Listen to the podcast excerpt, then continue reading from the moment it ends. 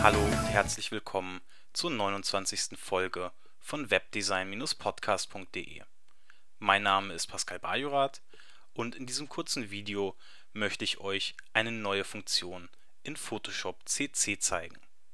Bei Photoshop CC handelt es sich um die Cloud-Version von Photoshop. Diese kann ausschließlich über das Creative Cloud Abo von Adobe bezogen werden. Und diese Photoshop CC-Version wurde gerade relativ frisch geupdatet. Die aktuellste Version ist damit die 14.1. Und in dieser neuen Version 14.1 steht eine sehr interessante neue Funktion zur Verfügung. Diese Funktion ist vor allem interessant für Webdesigner, denn sie ermöglicht das automatische Generieren von Bildassets. Und das Ganze möchte ich euch jetzt anhand eines Beispiellayouts einmal zeigen.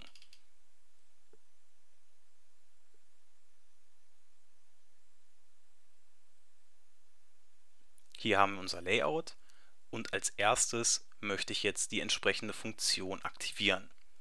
Diese findet man hier unter Datei, Generieren und dann muss hier bei Bildassets ein Häkchen gesetzt werden. Das ist hier jetzt schon der Fall.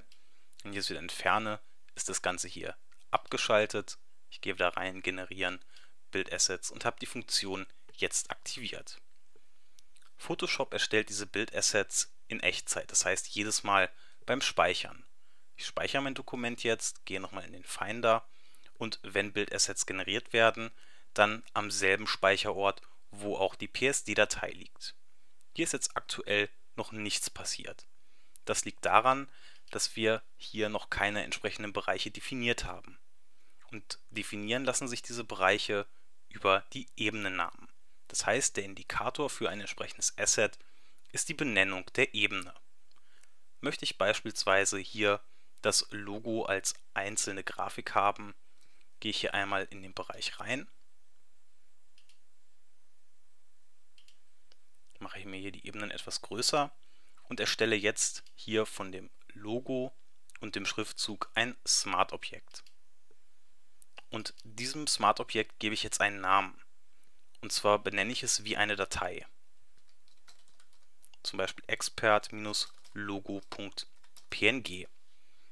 Wenn ich jetzt hier über Datei speichern meine PSD-Datei sichere und zurück in den Finder gehe, sehen wir, hier ist ein neuer Ordner aufgetaucht.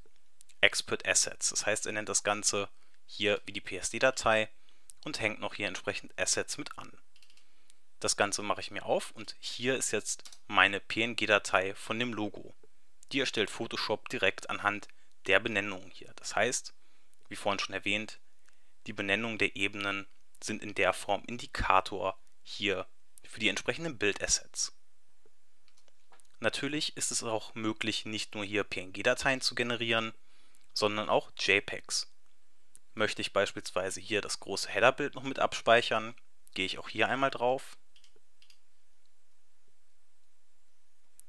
lege mir auch diesen Bereich hier, das gehört unten zu den Bereichen mit dazu, das hier gehört hier mit rein, das lege ich mir hier einmal in ein Smart-Objekt und nenne das Ganze jetzt entsprechend header.jpg.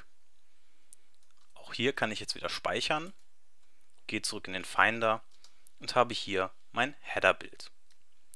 Nun möchte ich an der Stelle, standardmäßig speichert Photoshop hier mit einer JPEG-Qualität von 80%. Ich möchte jetzt hier in dem Fall aber beispielsweise 65. Um das entsprechend zu speichern, setze ich einfach hier hinter die entsprechende Dateiendung .jpg einfach noch den entsprechenden Wert, in dem Fall 60 oder 65. Speichere erneut und bekomme jetzt hier an der Stelle eine Fehlermeldung. Photoshop möchte hier, und das ist relativ simpel gemacht, einen Wert von 1 bis 10. Das heißt, wir haben jetzt hier in dem Fall eine Komprimierungsstufe von 1 bis 10 die ich hier entsprechend festlegen kann, also in dem Fall 6. Und dann haben wir hier unser entsprechendes Bild und man kann jetzt hier auch schon relativ deutlich die Artefakte erkennen, die sich hier bilden. Mithilfe dieser Error-Datei bzw. mit Hilfe dieser Datei, die hier Fehlermeldungen speichert, ist es relativ einfach, schnell herauszufinden, wo irgendwo Probleme auftreten. Natürlich ist es auch möglich, nicht nur hier die Qualität von JPEGs einzustellen, sondern es ist ebenfalls möglich zwischen PNG 24 und PNG 8 zu wählen.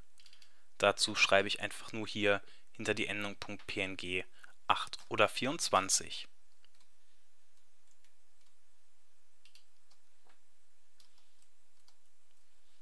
Das Ganze hat geklappt und zwar sehen wir das daran, dass hier die errors.txt nicht weiter gefüllt wurde.